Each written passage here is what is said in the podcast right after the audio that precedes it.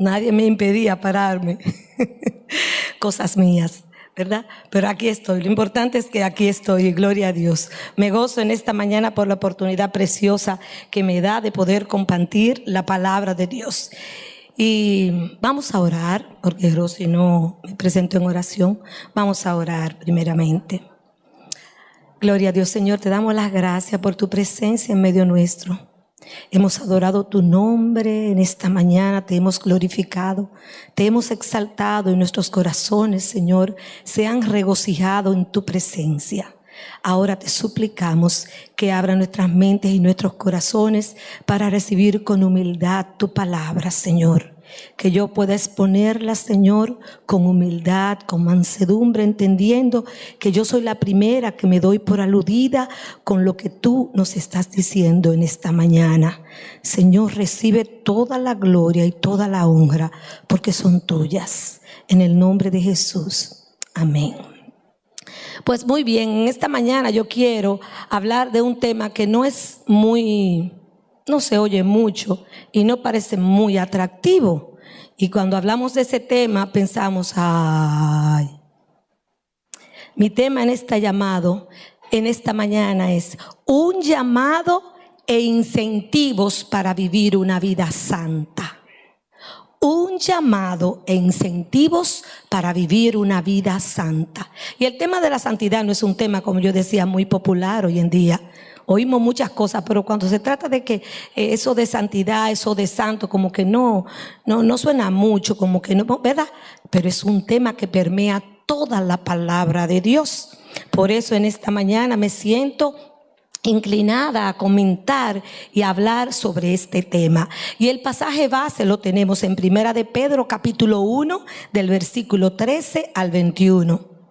Primera de Pedro capítulo 1 del versículo 13 al 21. Dice así la palabra de Dios. Aquí está proyectado.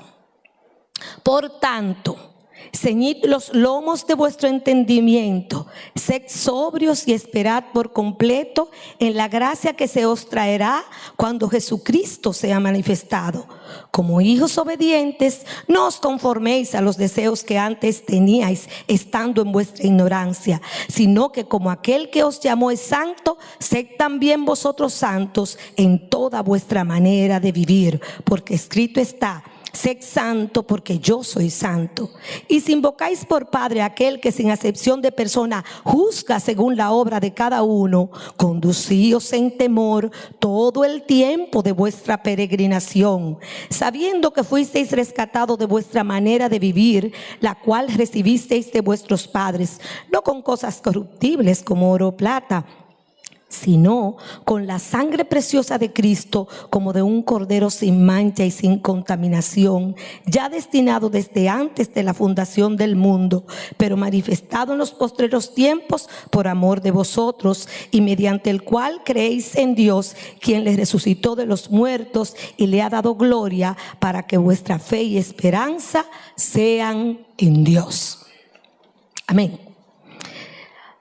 Todos sabemos, porque otras veces lo he, predicado de Pedro y otros hermanos han predicado de Pedro, que la iglesia estaba en un momento de dispersión. Ustedes saben que en Jerusalén se había presentado, se había levantado una persecución en contra de los cristianos y los cristianos habían emigrado a toda la parte de abajo del continente europeo, Asia, Capadocia, eh, por donde está hoy lo que, lo que hoy es Turquía. Y por ahí estaban dispersos los elegidos.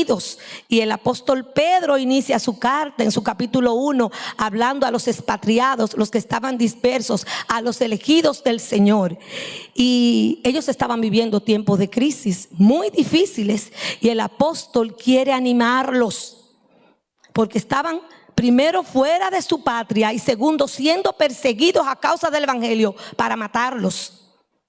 De modo que estaban viviendo tiempos de mucho sufrimiento. Y es la intención del apóstol Pedro, el apóstol Pedro, hermanos, un pescador, para que usted vea lo que es un simple pescador, ¿eh? bajo la inspiración del Espíritu Santo, porque a diferencia de Pablo, Pablo era un hombre letrado, estudiado, pero el apóstol Pedro tenía como oficio pescar, era un pescador. Y tómese la carta de Pedro, hermano, para que usted vea sabiduría. Y eso demuestra una vez más que la palabra de Dios es inspirada y el hombre solo es un instrumento de Dios para escribirla. Entonces, el apóstol Pedro desea llevarlo más allá en medio del sufrimiento y quiere trasladarlo y decirle, no obstante ustedes están en momentos de prueba, yo les voy a hablar de algo mejor. Y déjeme decirle que todavía no había pasado la persecución de Nerón. Y ustedes saben que Nerón quemó a los, a los, quemaba a los cristianos en el circo romano vivo. Vivo. Todavía no había llegado ese momento. Eso fue antes que el apóstol Pedro le escribía esto. Y él desea motivarlos a vivir una vida santa.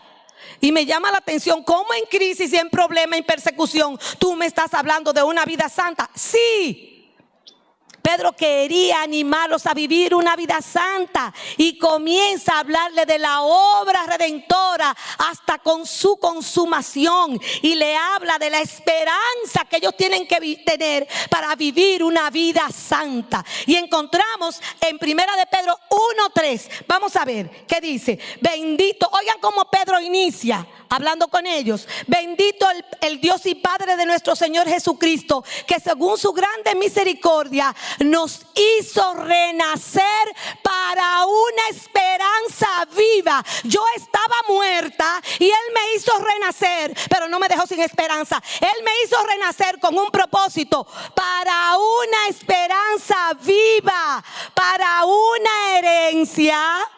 ¿Cómo? incontaminada, inmarcesible, reservada en los cielos. La tienen guardada. Cuando Él dice, voy pues a preparar lugar para vosotros. Iba a preparar esa herencia de la que nos está hablando el apóstol Pedro. Entonces Pedro ve a los hermanos y le dice, miren, trasládense a esto. Y yo les voy a hacer ahora un llamado a que vivan en esa esperanza. ¿Y qué es la esperanza? La esperanza es el hilo invisible que sostiene la fe hasta alcanzar lo prometido. Es el hilo invisible que sostiene la fe hasta alcanzar lo prometido. Esperanza es fe viva en espera. Yo recuerdo cuando era niña, yo estudiaba en Esilia Pepín y en ese colegio se usaba poner medallas de honor, de conducta, medalla de ortografía, medalla mensual. Todos los lunes, antes de entrar a clase, la profesora se paraba y la directora y comenzaba primer curso, segundo curso, y ahí iban mencionando las medallas.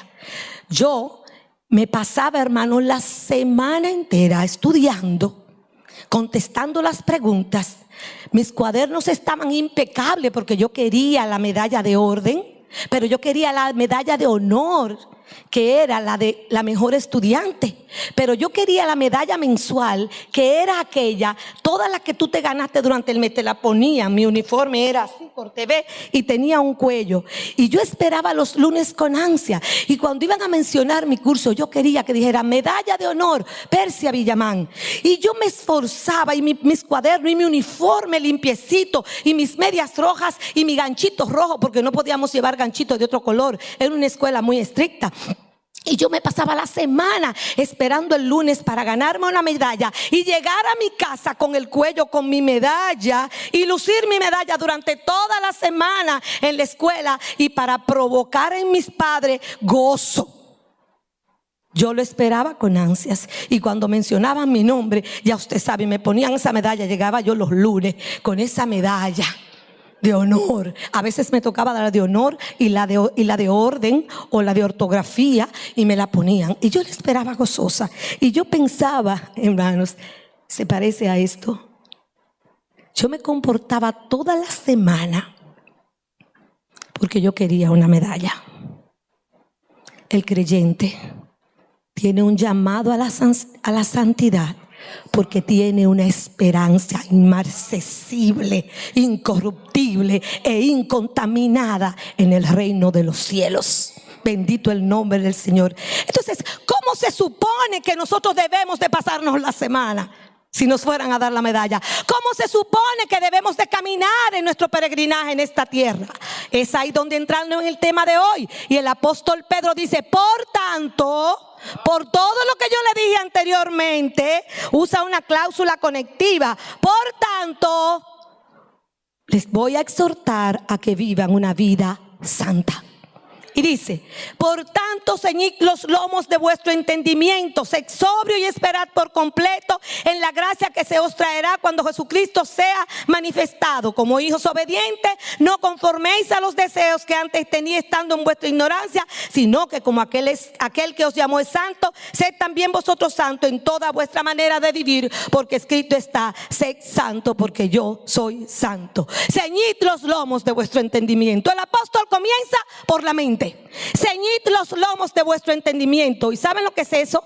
Antes los hombres usaban batola, no usaban pantalones. Pero cuando ellos tenían que hacer algún tipo de ejercicio, salir corriendo o demandaba de, de ellos agilidad, ellos se arremangaban la, la, la batola y se lo ceñían, se lo envolvían aquí en el lomo, aquí, aquí, en la cintura, para poder correr con ligereza, con libertad. Y ahora Pedro nos está diciendo, ciñan los lomos de vuestro entendimiento, recojan que nada los estorbe, todo lo que impida el caminar ligero en fe en la tierra, quítenlo del medio, abróchense los pantalones, ¿eh?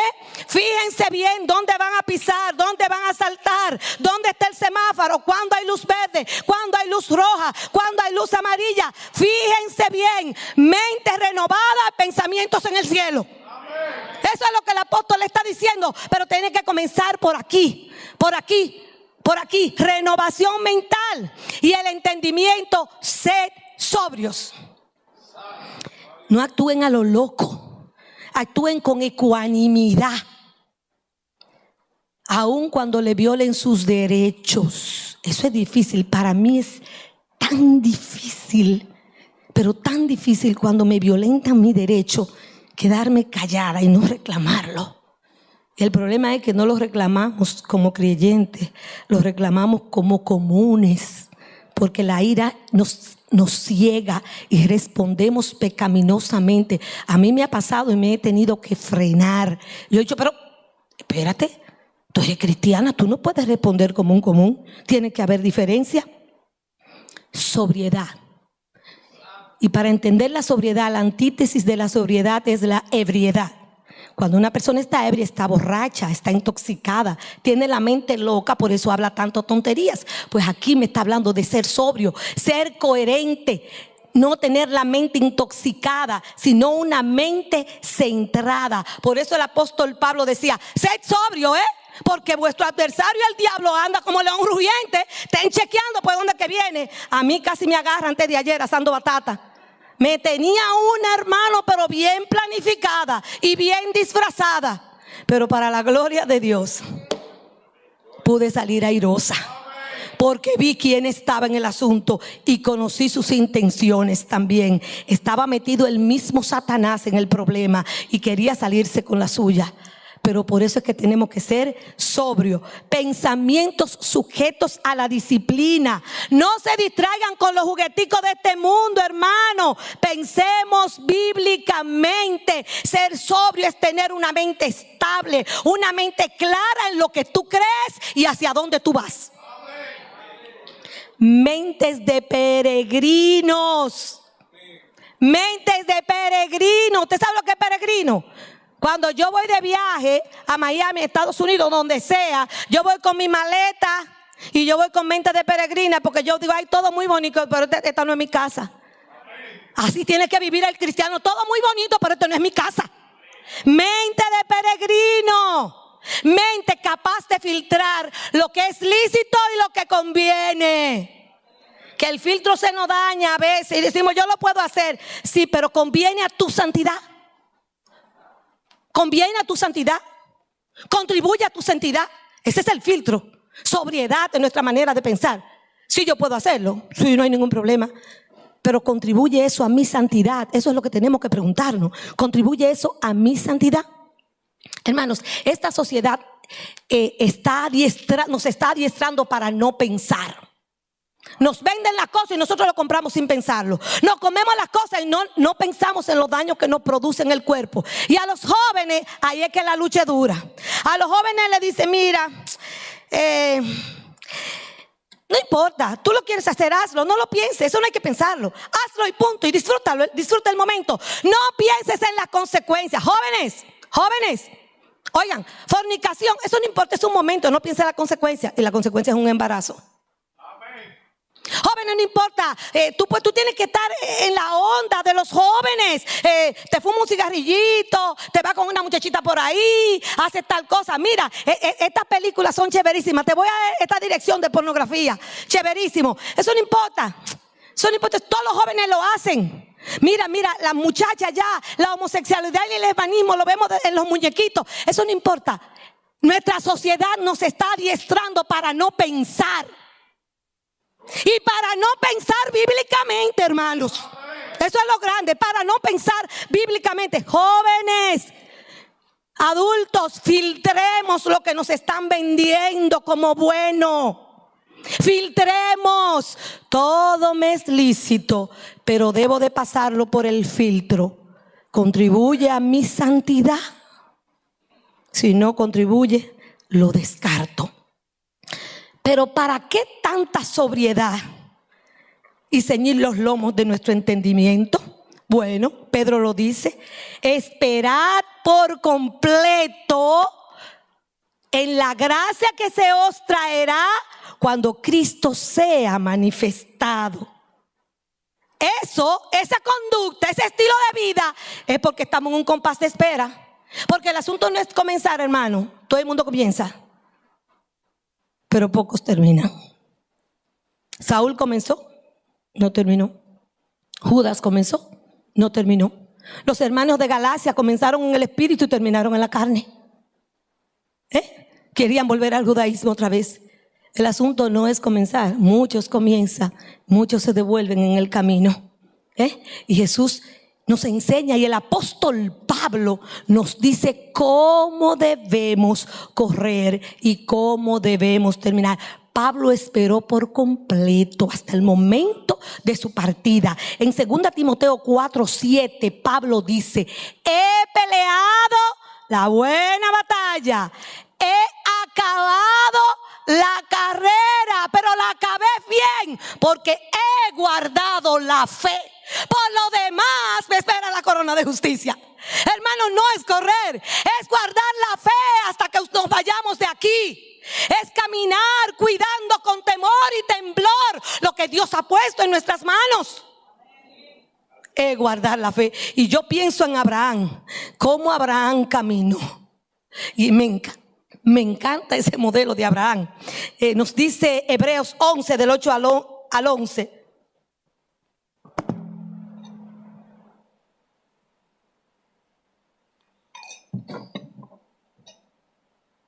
¿Cómo caminó Abraham? Por fe Abraham, siendo llamado, obedeció para salir al lugar que, que había de recibir como herencia y salió sin saber a dónde iba. Pero ¿cómo salió? Por la fe habitó, ¿cómo? Como extranjero en la tierra prometida. Oiga, ¿dónde? En la tierra prometida. Como en tierra ajena, morando en tiendas con Isaac y Jacob, coherederos de la misma promesa.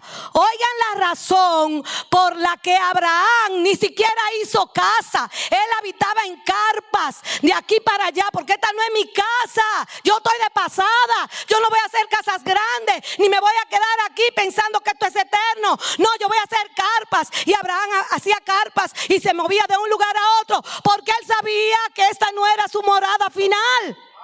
Pero ¿cómo él lo Dice la razón, porque esperaba la ciudad que tiene fundamentos, cuyo arquitecto y constructor es Dios. Aleluya.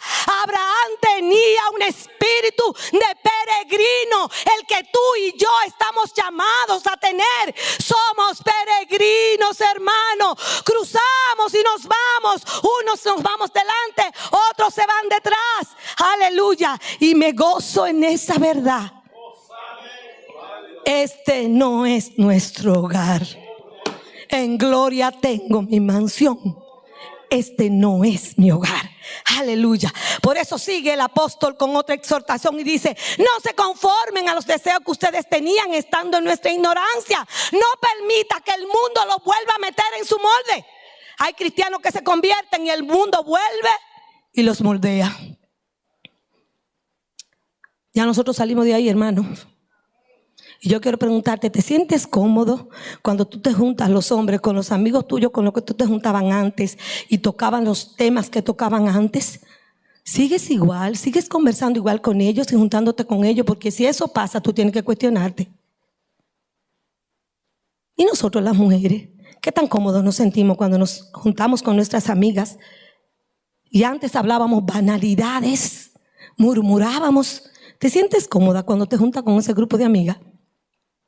una hermana me decía, yo le decía, hermana, a mí, no voy a decir el nombre, pero ella sabe que es ella, ¿por qué no te has vuelto a juntar con tus amigas? Y ella me contestó, ya no tengo temas con ella, ya yo salí de ahí. Hermanos, no permitamos que el mundo nos moldee porque nosotros no somos del mundo sino que como aquel que os llamó es santo, sed también vosotros santos en toda vuestra manera de vivir. Y cuando habla de en todas, estamos hablando de integridad. ¿Usted sabe lo que es algo íntegro? Que no le falta ninguna pieza.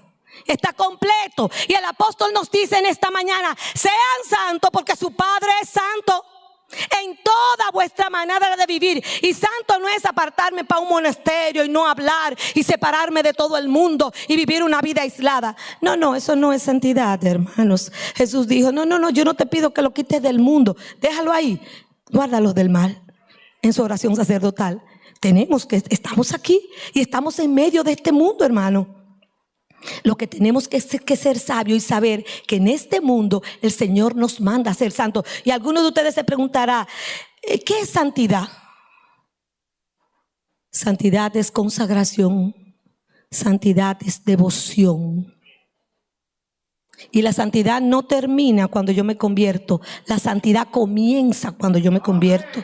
Yo recibo la santificación instantánea y después comienza el Espíritu Santo, viene a mi vida, porque aquí hay sapo y cacata aquí adentro cuando nosotros nos convertimos. Entonces el Espíritu Santo viene, no a hacer su obra desde afuera, Él tiene que entrar a trabajar arduamente dentro de nosotros el proceso de santificación. De modo que si tú eres nuevo creyente, apenas está comenzando el proceso de santificación progresiva. Y el Señor continuará haciéndolo hasta que nos vayamos.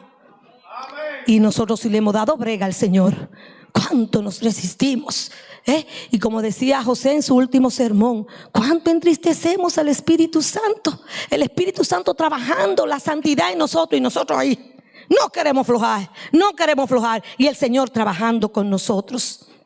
Hermanos, santidad es parecernos a Cristo. Todo lo que yo haga, todo lo que yo diga, debe parecerse a Cristo. Santidad es medir todo por el estándar de la palabra de Dios. Es medir todo por el estándar de la palabra de Dios. Es comprender que no se trata de mi comodidad ni de mis preferencias, sino de su palabra. Y yo quiero preguntar, y quiero que analicemos un poquito ese tema de la santidad.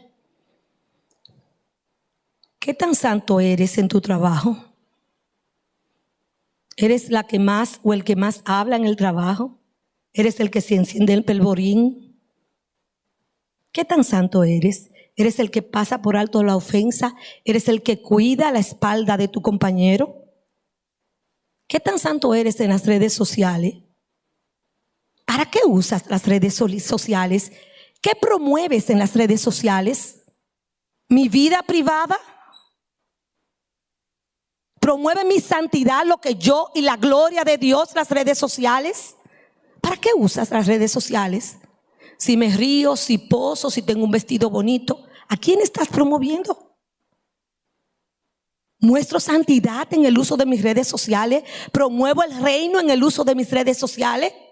¿A quién promuevo? ¿Qué mensaje pongo? ¿Qué comunico? ¿Comunico que soy hija de Dios y que soy santa como mi Padre Santo? Eres santa en tu manera de vestir y eso es un tema. Eso es un tema gastado. Mujeres, hombres, somos santos en nuestra manera de vestir. Revelamos el carácter de una mujer piadosa. O no importa, compramos la misma ropa que compran las demás. Los pantalones están ajustados y no importa. Los jeans están pegados y no importa. La ropa con escote y no importa, porque eso es lo que se usa. Hay un hilo muy fino entre lo santo y lo profano. No, no es fino, es claro. Nosotros lo hacemos borroso, porque nos conviene hacerlo borroso. Y en mis conversaciones, ¿qué tan santo soy? Uso sarcasmos, burlas, me río de la debilidad del otro, de algún defecto que tiene el otro. ¿De qué yo hablo? ¿Cuáles son mis temas? Los carros, las novelas, las series, las películas. ¿De qué yo hablo? En mi negocio, en mis entretenimientos soy santo. Cuando yo uso algo para entretenerme, contribuye a mi santidad. Contribuye a mi santidad. Preguntémonos esto. Vamos a filtrarlo todo. Hermanos, la santidad no es algo abstracto. No es un concepto abstracto. La santidad es algo concreto que se ve en la casa en la manera como el hombre trata a su esposa, que se ve en la casa en la manera en que la mujer se sujeta a su marido. La santidad se ve, hermano, no es abstracta. Y yo ponía aquí que la santidad es el trato, es en el trato gentil con personas ásperas. Ahí se ve la santidad. En la confrontación mansa frente al pecado de mi hermano se ve la santidad. En el silencio cuando lo que yo voy a hablar no edifica se refleja la santidad. Es amor a cambio de ofensas. La santidad se ve. La santidad se ve. No es invisible, se ve. Y los demás la ven. Este tema de santidad no nos gusta mucho, ¿verdad? Y ahora yo voy a hablar de los dos estímulos para vivir vida santa. Primer estímulo, el carácter de Dios. ¿Quién te está llamando a ser santa? ¿Persia? ¿Tu jefe? ¿Un humano? Dios te está llamando a ser santo porque Él es santo.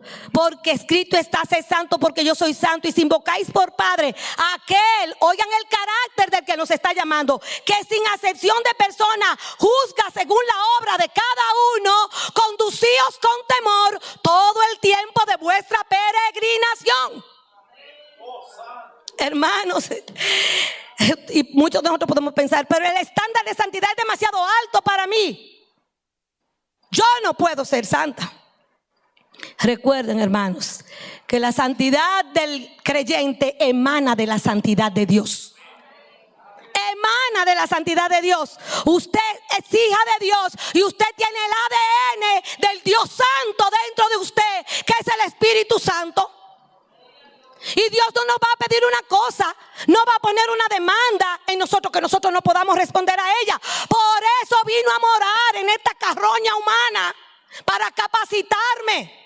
Y comenzó el trabajo de santificación en mi corazón. Hermanos, pero como padre, nosotros tenemos que tener una visión clara de Dios.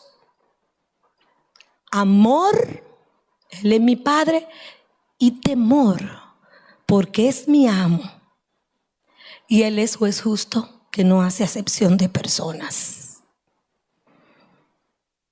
Tenemos que tener claro que yo no elijo un atributo de Dios para relacionarme con Él, para que me vaya bien. Yo elijo a, la, a que Dios es un Dios misericordioso y me relaciono con Él y hago lo que me da la gana, pero Él es misericordioso. Yo elijo de todos los atributos de Dios el atributo de la paciencia. Él es paciente para conmigo. Yo elijo la gracia de Dios y me relaciono con Él como un Dios de gracia. nos estamos relacionando con la, un Dios dividido. No, ese no es el Dios revelado en la palabra. El Dios revelado en la palabra es Dios justo.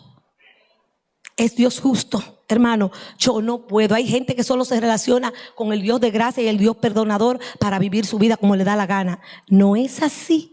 Tenemos que tener una visión clara de Dios.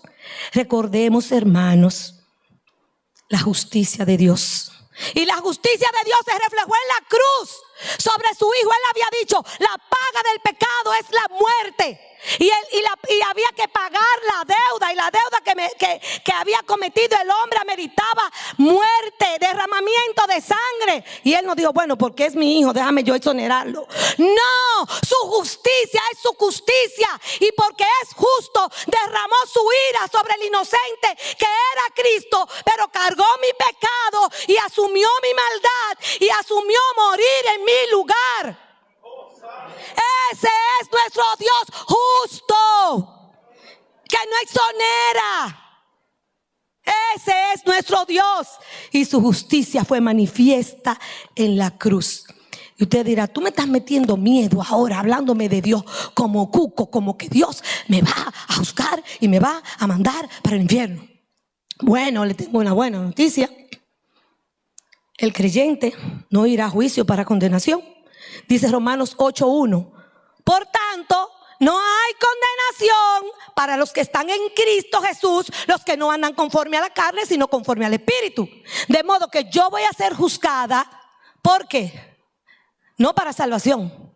No, porque ahí dice que no. Que ya yo fui juzgada, yo fui perdonada y exonerada de castigo por Cristo. ¿Me entendemos?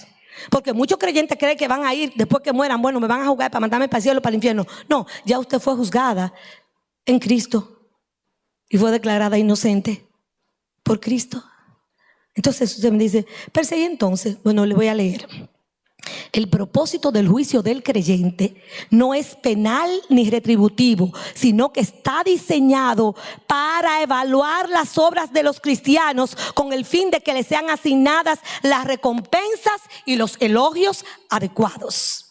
He aquí una declaración de condenación. He aquí no leemos una declaración de condenación, sino una evaluación del valor. El destino eterno no está en cuestión, pero sí la recompensa eterna. ¿Eh? Y ustedes encuentran el juicio del cristiano en Primera de Corintios capítulo 3 del 11 al 15 y dice, oigan por qué vamos a ser juzgados. Porque nadie puede poner otro fundamento que el que está puesto, el cual es Jesucristo. Y si sobre este fundamento alguno edificare oro, plata, piedras preciosas, madera, heno, hojarasca, la obra de cada uno se hará manifiesta, porque el día la declarará, el día del juicio, pues por el fuego será revelada y la obra de cada uno, cual sea, el fuego la probará. Si permaneciere la obra de alguno que sobreedificó, recibirá recompensa. Si la obra de alguno se quemare, él sufrirá pérdida. Si bien él mismo será salvo, aunque así como por fuego. Aquí se está juzgando las obras buenas que usted hace como creyente, ¿verdad? Pero aquí no se está juzgando el hecho, sino la motivación con la que nosotros hicimos lo que hicimos. O con la motivación, con, con lo que dejamos de hacer lo que sabíamos que teníamos que hacer. No es un juicio para condenación. No, no. Es un juicio para recompensas. Para elogios, para recompensas. Hermanos, y en ese juicio, el Señor, yo estoy predicando hoy aquí, estoy aquí sentada. Y y yo lo que yo estoy haciendo es bueno, yo estoy predicando. Pero ¿qué será evaluado en el juicio final? Mi predicación, no, yo estoy haciendo algo bueno. ¿Por qué lo estoy haciendo? Busco gloria. Busco que cuando termine ese sermón me diga, hermana, qué buen sermón. Busco brillar. Cada obra que tú haces, el Señor mirará, mira la motivación. ¿Por qué no le hablas a esa hermana? ¿Por qué manejas con tanta ligereza quedarte en tu casa los domingos? ¿Por qué? ¿Cuál es tu motivación? Tenemos excusas espectaculares los domingos para no venir a la iglesia. ¿Por qué ayudas a los pobres? ¿Por qué diezmas? ¿Por qué quieres estar en todas las actividades de la iglesia? ¿Cuál es tu motivación? ¿Cuál es?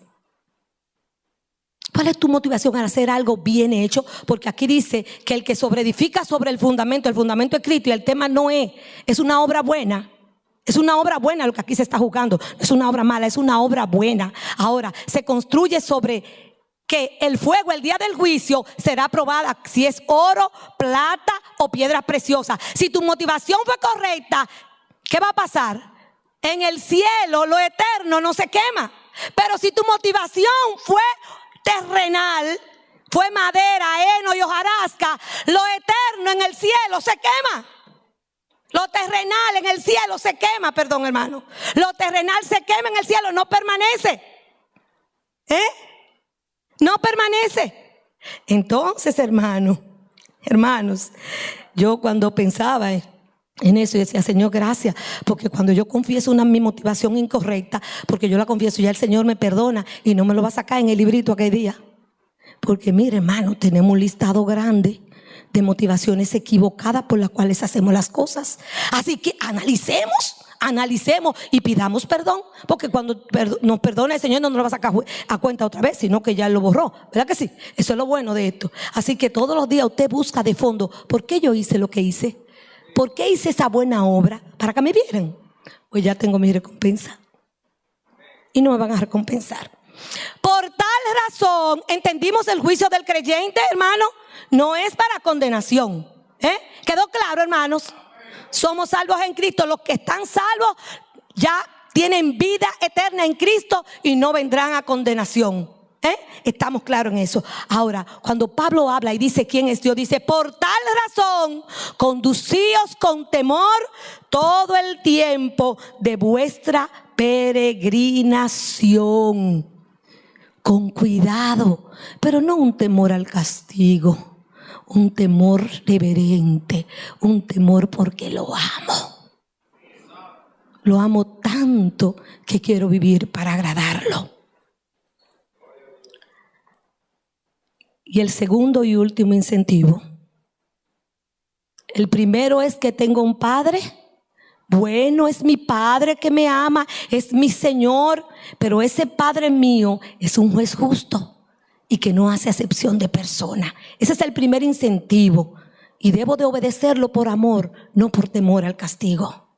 El segundo incentivo, el costo de mi redención sabiendo que fuisteis rescatados de vuestra manera de vivir, la cual recibisteis de vuestros padres, no con cosas corruptibles como oro o plata, sino con la sangre preciosa de Cristo, como de un cordero sin mancha y sin contaminación, ya destinado desde antes de la fundación del mundo, pero manifestado en los posteriores tiempos por amor de vosotros y mediante el cual creéis en Dios, que le resucitó de los muertos y le ha dado gloria para vuestra fe y esperanza en Dios. Fuimos rescatados es decir, tres cosas. Significa, si yo soy rescatada, la primera cosa que significa era que yo estaba presa, ¿verdad? Cuando una persona es rescatada estaba presa, tú estabas preso y yo también, presos del pecado. Satanás no tenía atado, hermano. ¿De qué nos rescataron? Bueno, aquí el apóstol Pedro dice, los rescataron de la vana manera de vivir que ustedes heredaron de sus padres. Y nuestros padres Adán y Eva pecaron, pero quizás aquí el apóstol Pedro, hablando con esta audiencia, los padres de esos hermanos de patriarca eran gentiles paganos. Ustedes heredaron cosas vanas de sus padres, hermanos, y no solamente ellos, nosotros heredamos cosas de nuestros padres pecaminosas que nos enseñaron. Y en base a esas cosas nosotros seguimos viviendo con esa vana manera de vivir, esa vana manera de hablar. Hermano, y la sangre de Cristo rompe el ADN genético de pecado. Si mi mamá lo hacía de esta manera, yo no puedo acomodarme y decir, porque mi mamá lo hacía así, yo lo voy a hacer así. Ah, que eso es, eso es heredado. Mi carácter de lo tuyo es heredado para yo justificar y vocear. Para hablar mal. Para usar palabras obscenas. No, hermanos, no. La Biblia dice que el Señor nos rescató de esa vana manera de vivir que yo heredé de José Villamán y de Rosita Fadul. Sí. De modo que si alguno está en Cristo, nueva criatura es. Y entonces, ¿dónde dejamos eso, hermano? Vamos a seguir añoñando todo nuestro carácter y malcriadeza porque yo soy como mi papá y como mi mamá. No, vamos a deshacernos de eso, hermano. Porque el Señor nos pide en esta mañana que debemos de andar en novedad de vida. Yo era esclava del pecado. Yo no podía liberarme a mí misma. La paga del pecado era la muerte. Y si yo moría, resolvía mi problema. No, porque yo era deudora también. Mi sangre era sangre culpable. Yo no podía autorrescatarme. Tenía que rescatarme uno que no tuviera pecado. Yo necesitaba un redentor. Y un redentor que no viniera a pagar dinero, ni oro ni plata, porque mi problema no era humano, era espiritual. Y ameritaba la sangre de un cordero que no tuviera pecado, de un humano que no tuviera pecado. Y no había humano que no tuviera pecado. Por eso yo necesitaba un redentor. Y Cristo bajó al mercado de los esclavos y allí estaba yo encadenada y allí estabas tú encadenado también. Y Satanás teníamos un amo cruel que era Satanás y Cristo descendió. El Padre descendió en la persona de Cristo y dijo, ¿cuál es la cuenta? Yo saldo esa deuda con mi propia vida, porque no puedo, no es con oro ni plata, sino con la sangre del Hijo de Dios, sangre pura, sangre santa, sangre que no tuvo nada que ver con mi maldad. Aleluya. Allí estabas tú preso y allí estaba yo presa. Y Satanás no tenía ciegas y atadas y atados a todos, hermano. Y a ese mercado de esclavos vino Cristo. Y me redimió. Y pagó una deuda que nadie podía pagar excepto él mismo. Aleluya. Hermanos, cuando pienso en eso, en el costo de mi redención y en el beneficio, soy libre. Soy libre. Y concluyo diciéndote, no te incentiva a pensar que el Padre te ama tanto que pagó tu rescate. ¿Y sabes cuándo lo pagó? Antes de tú y yo llegar. Antes de la fundación del mundo, el Cordero fue inmolado y Cristo vio a Persia, el Padre vio a Persia, a Arelis, a Tomás, a María, a Badi. Cristo nos vio perdido, a Viviana, nos vio perdido, nos vio, inmoló el Cordero antes de que yo llegara, antes de que yo naciera. Ya la provisión estaba hecha. Y esto no nos debe incentivar a vivir vidas santas, hermano. El costo de nuestra redención. Dios se encarnó. Dios asumió este cuerpo de muerte. Cristo está a la diestra del Padre con un cuerpo glorificado como el mío. Dios se metió en una vacía humana para resolver mi problema divino, mi problema eterno, mi paz con Dios. Hermanos, no te motiva pensar que tienes una herencia incorruptible, inmarcesible e incontaminada en el cielo. Tú tienes un VIP y no te costó nada. Porque a veces decimos, la salvación es gratis para nosotros, pero ¿cuánto le costó a Cristo? Para nosotros, ¿cuánto le costó a Cristo, hermano? y no como nosotros creemos muchas veces.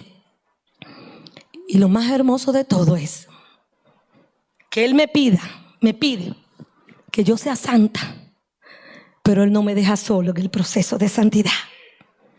Filipenses 1.6 dice, estando persuadido de esto, que el que comenzó en vosotros la buena obra, la perfeccionará hasta el día de Cristo.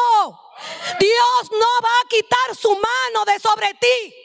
Dios va a seguir trabajando hasta lograr perfeccionarte, llevarte a la estatura del varón perfecto. Para presentarte sin mancha delante del Padre. Aleluya. Gloria a Dios. Aleluya. Bendito el nombre del Señor. Yo estoy persuadido, yo estoy convencido que el que comenzó la obra va a seguir. Hermanos, no nos resistamos. No nos resistamos a los cincelazos. No nos resistamos a la poda de Dios en nuestros corazones. No nos resistamos al dolor y al sufrimiento a causa de negarnos al pecado. No, el Espíritu Santo va a seguir trabajando, quiera tú o no quiera, porque Él te ama tanto que quiere pasar la eternidad contigo y conmigo. Aleluya. Y me encanta y termino con la doxología de Judas 1, 24 y 25. Para los que creen que no podemos vivir vida santa, que el Señor nos dijo, sean santos y arréglensela como ustedes puedan. Y aquel que es poderoso para guardarnos sin caídas y presentarnos sin mancha delante de su gloria con alegría. A Él toda la gloria y toda la honra por los siglos de los siglos. Amén, aleluya.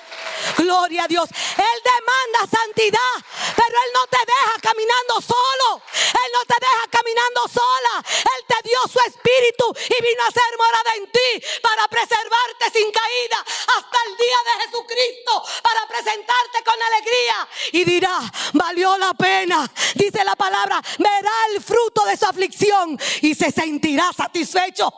Aleluya. Gloria a Dios, hermano. Te sientes motivada y motivado a vivir una vida santa. Te sientes, vale la pena, hermanos. El Señor nos ayude. Dios nos bendiga y Dios nos guarde. Gloria a Dios.